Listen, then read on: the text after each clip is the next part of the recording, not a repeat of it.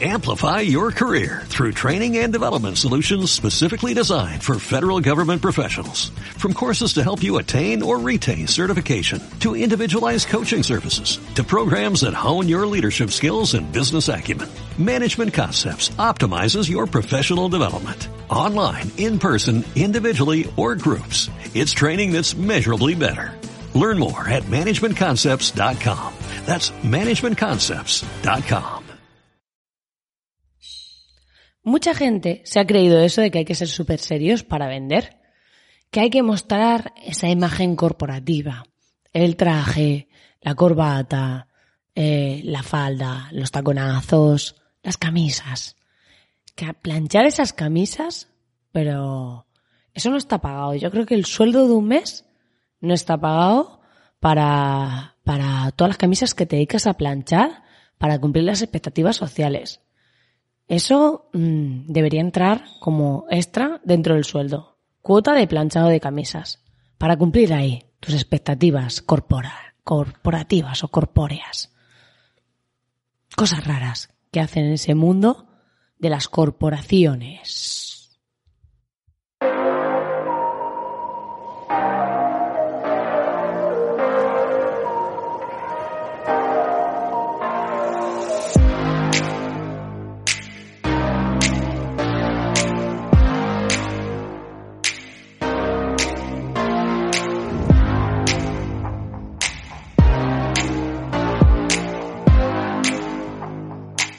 Este podcast ha tenido varios nombres, pero forma parte de mi evolución. Si algo que tengo claro en la vida es que las personas evolucionan o permanecen muertas en vida. Y sin duda yo no soy de las segundas. Mi nombre es Marina Miller y me considero una estratega digital disruptiva que ha llegado al online para revolucionar este gallinero digital y sacarte de tu zona de confort. Si quieres entrar en esta revolución freelance en la que la estamos liando muy parda, ya sabes que puedes ir a www.pabilismofreelance.com y si llegas hasta el final de la web, hay sorpresa. Así que para este podcast, ve corriendo a la web y luego vuelves. Recuerda que lo bueno de ir solo es que nadie te incomoda, pero que lo mágico suele estar al otro lado de la incomodidad.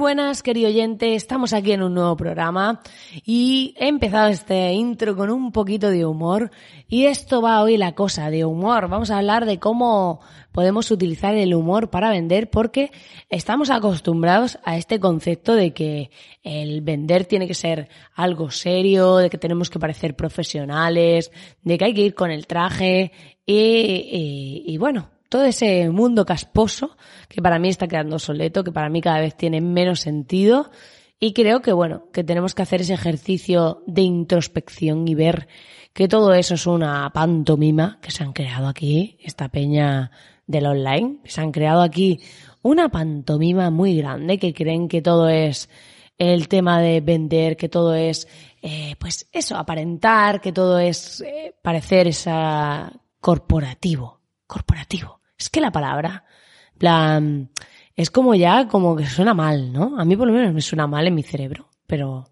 pero bueno. A ver, vamos a ponernos serios. Vamos a hablar del tema del humor. Y es que yo creo que esto, o sea, la gente que sabe hacer esto son unas máquinas. Yo intento hacerlo, pero todavía estoy en modo aprendiz. Pero aplicar el humor a la venta, o sea, mira, la mayoría de gente, está demostrado, tú te vas a redes sociales como TikTok que están creciendo y demás, la gente se mueve por dos cosas principalmente, por lo menos en España. Y yo creo que en el resto del mundo también. Pero se mueven por entretenimiento eh, y el tema del humor es, o sea, triunfa en las redes sociales. Las cosas virales, de verdad, son de risa. La mayor parte de cosas más virales que hay son de risa. De risa, son de humor. Y luego, por el tema de aprender algo. Entonces, si eres capaz de combinar el enseñar algo y meterle humor, lo vas a petar. Porque es que ese tipo de cosas triunfan. Pero básicamente es tan sencillo como si estás acostumbrado a que todo el mundo intenta parecer formal, todo el mundo quiere transmitir que su empresa es súper profesional y llega un tío y te vende la suya desde el humor, haciendo una parodia de lo que hace el resto, tú quieres trabajar con esa empresa. Porque es que te ríes de, de ti mismo. Esto es como, lo digo muchas veces, pero es como cuando alguien es muy atractivo por cómo es. Normalmente suele ser alguien que se ríe de sí mismo, que se ríe de sus propios eh, defectos, todo esto. Entonces, de repente los demás lo admiran. ¿Pero sabes por qué lo admiran? Porque hace eso que los demás mm, sería casi imposible que hiciesen o no están dispuestos a hacer, o le da mucho miedo, o lo que sea. Y entonces, si somos capaces de sacar el humor, que es una de las cosas que mueven, que está demostrado a la mayor parte de gente, y si somos capaces de aplicar el humor a nuestro negocio, a nuestras estrategias de marketing, a todo, y eh, lo, lo podemos mezclar con formación, con entretenimiento, vamos a destacar y diferenciarnos del resto. Porque automáticamente van a pensar, ostras, esta gente hace algo diferente. En cambio, cuando intentas parecer corporativo, casposo, serio, es que para mí corporativo es como casposo, serio, ¿vale? Eh, cuando intentas hacer esto, ves que ahí la mayoría de gente se queda como, en plan, otro más. Otro vende humos, otro cuenta cuentos, o cuenta, o sea, he dicho cuenta cuentos, cuenta cuentos en masculino y femenino es igual. O vende humas, no sé, o sea, o sea, al final la clave es que seamos capaces de tener un lenguaje que, que las personas conecten con él, que las personas no sientan que, que, estás aquí haciendo un papelón de tu vida. O sea, que es que estamos cansados de ver papelones, estamos cansados de ver a gente que hace exactamente lo mismo, que cumple el estándar. O sea, el humor es una capacidad súper chula, o sea, una herramienta, porque bueno, luego está la capacidad de saber crear cosas con humor, pero eh, es una herramienta súper chula para conectar con tu público, para mostrar que eres diferente, si ofreces algo distinto, para conseguir audiencia. Tú imagínate que, que eres un, porque tú dices, bueno, esto no se puede aplicar a todo, imagínate que eres un fontanero. Pero es un fontanero que a sus clientes le manda chistes relacionados con la fontanería o no, pero bueno, vamos a poner con la fontanería. Esto se me está yendo mucho la perola, pero es una idea, ¿eh? eh y entonces mandas chistes eh, relacionados con ese mundillo de cosas irónicas que te pasan con clientes o lo que sea, por una lista de difusión a tus clientes. ¿Esto qué va a hacer? Tú dices, no te van a contratar algo de fontanería porque estés mandando chistes, pero sí vas a estar en su vida, de manera que si el día de mañana necesitan un fontanero, te van a llamar a ti porque están hartos de verte todo el día, porque le estás dando entretenimiento con humor. Muchas veces no se trata de estar vendiendo todo el tiempo, sino de estar presente en la vida de esa persona. Y si hacemos cosas corporativas y casposas, la gente no lo quiere ver. O sea, los típicos emails estos con la cabecera de promoción, con las...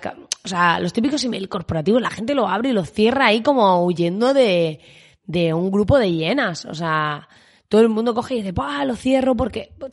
O sea, llega el email y, el, el, dueño de la empresa piensa, ¡oh! Hemos hecho un email súper chulo con una cabecera nueva y con imágenes en GIFs que se mueven, la gente le va a encantar. Luego, mires las tasas, tasa de apertura, un fiasco. Y dices, ¿qué ha pasado? O tasa de apertura, o que abren y luego tasa de clics, bajísima. Y tú dices, pues es un email súper chulo, nos lo hemos currado un montón. Sí, pero es casposo. O sea, es comercial, no es nada atractivo. En cambio, que abran un email que parezca un email normal, les cuentas una historia que te ha pasado en el negocio divertida y ponle un enlace. Y vas a ver el cambio, si lo haces bien, claro, porque aquí la teoría está muy bien si lo sabes hacer. Si no, pues, oye, para eso están los copies. Entonces, al final, te vas dando cuenta de que cuando recibimos, o sea, cuando intentamos proyectar esa imagen corporativa, yo te haría la siguiente pregunta, y es, ¿A ti te gusta, o sea, cuando tú digas voy a mandar un email así o voy a hacer esto de la otra manera, tal, que te pongas en el lado del usuario?